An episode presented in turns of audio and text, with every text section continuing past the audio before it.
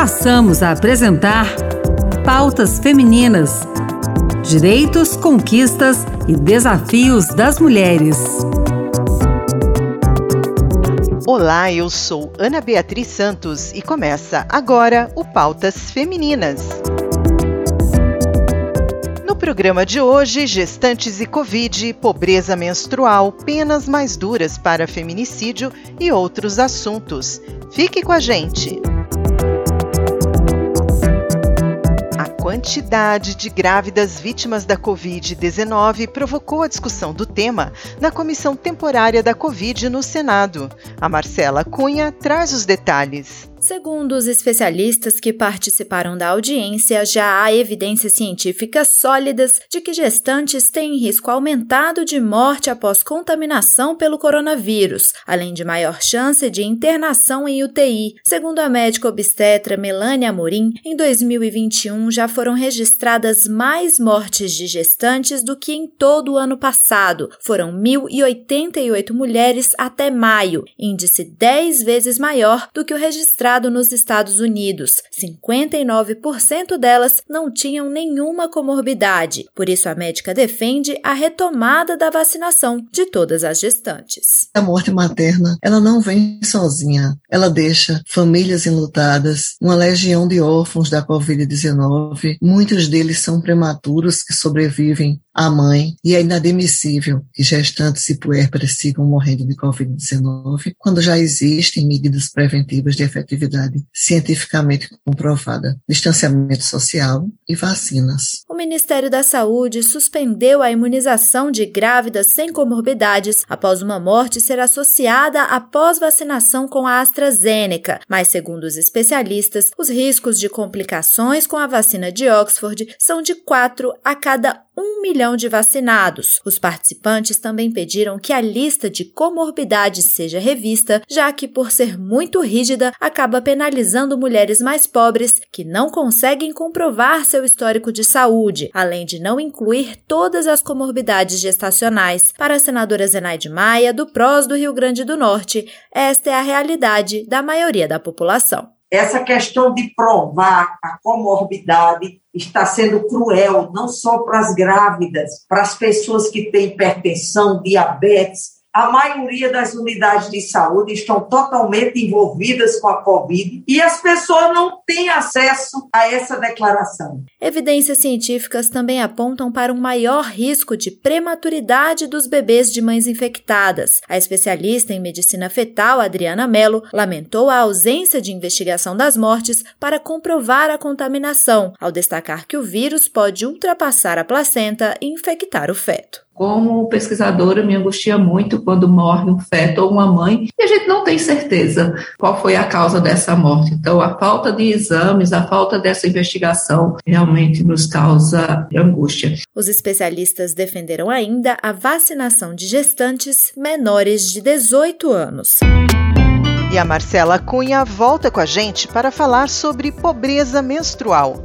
Para muitas mulheres e meninas, comprar absorventes é impossível por falta de dinheiro. 4 milhões de meninas não contam com itens mínimos de cuidados menstruais nas escolas, como sanitários e sabonetes. Os dados foram divulgados pela Unicef, o Fundo das Nações Unidas para a Infância, para marcar o Dia Internacional da Dignidade Menstrual em 28 de maio maio. A senadora Zenaide Maia, do PROS do Rio Grande do Norte, é relatora de uma proposta que torna lei a distribuição de absorventes para as mulheres em situação de rua ou de baixa renda. Ela lembrou que a ausência de itens de higiene é motivo, muitas vezes, para faltar à escola. Temos que derrubar de vez esse tabu e falar mais publicamente sobre a pobreza menstrual, que já levou uma a cada quatro meninas a faltar à aula aula por não ter absorvente. A falta de acesso a itens básicos de higiene é uma realidade de milhões de meninas e mulheres. Segundo a Unicef, a pobreza menstrual está relacionada com a desigualdade racial, social e de renda e envolve, além da falta de absorventes, escassez de recursos, infraestrutura e até informação sobre os cuidados de higiene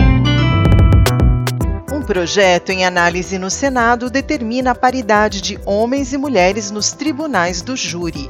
O repórter é o Bruno Lourenço. O senador Flávio Arnes, do Podemos do Paraná, lembrou o caso de Tatiane Spitzner, assassinada pelo ex-marido em Guarapuava, no interior do Paraná. Os sete jurados eram todos homens. Ele destacou que isso não representa a composição da sociedade.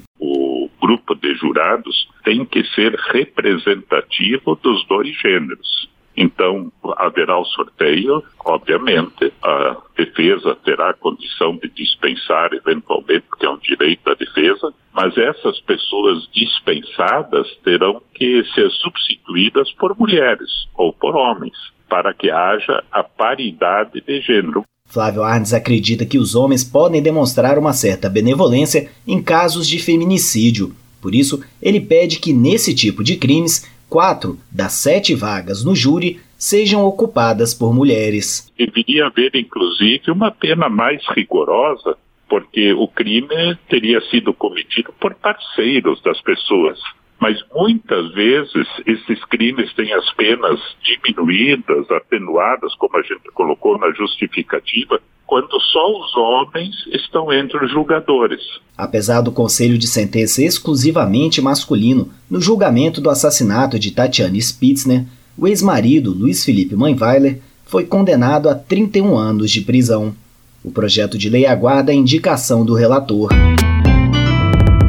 Desde 2018, existe uma lei que tipifica o crime de importunação sexual. O assunto voltou à pauta porque um homem foi preso em flagrante depois de tentar fotografar por baixo do vestido de uma mulher. A repórter Raquel Teixeira explica. O acusado foi preso em flagrante no sábado, depois de tentar tirar fotos com o telefone celular por debaixo do vestido de uma mulher dentro de um supermercado do Distrito Federal. As imagens foram registradas pelo sistema de segurança da loja e a polícia foi chamada. O crime de importunação sexual é a prática de ato libidinoso na presença de outra pessoa e sem o consentimento dela, e a pena pode variar entre um e cinco anos de prisão.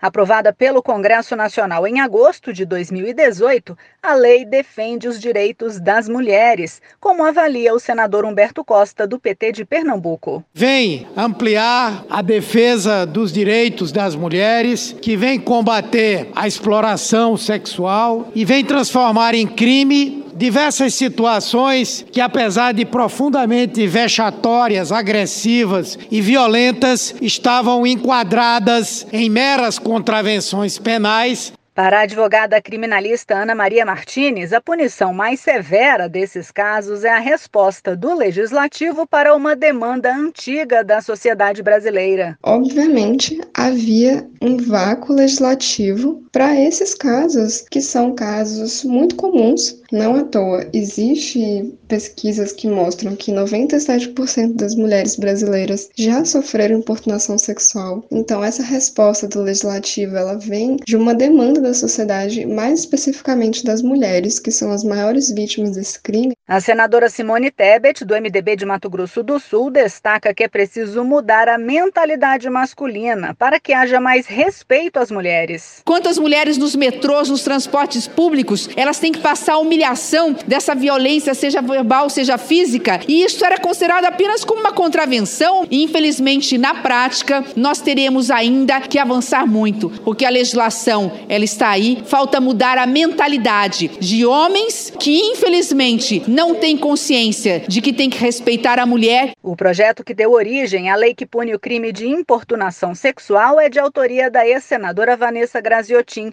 e também trata da chamada vingança pornográfica e da divulgação de cenas de estupro, além de aumentar a punição por estupro coletivo. O Pautas Femininas termina aqui. O programa de hoje teve produção e apresentação de Ana Beatriz Santos e trabalhos técnicos de Antônio Carlos Soares. Obrigada pela sintonia e até mais.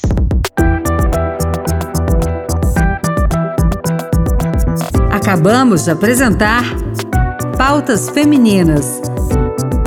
Direitos, conquistas e desafios das mulheres.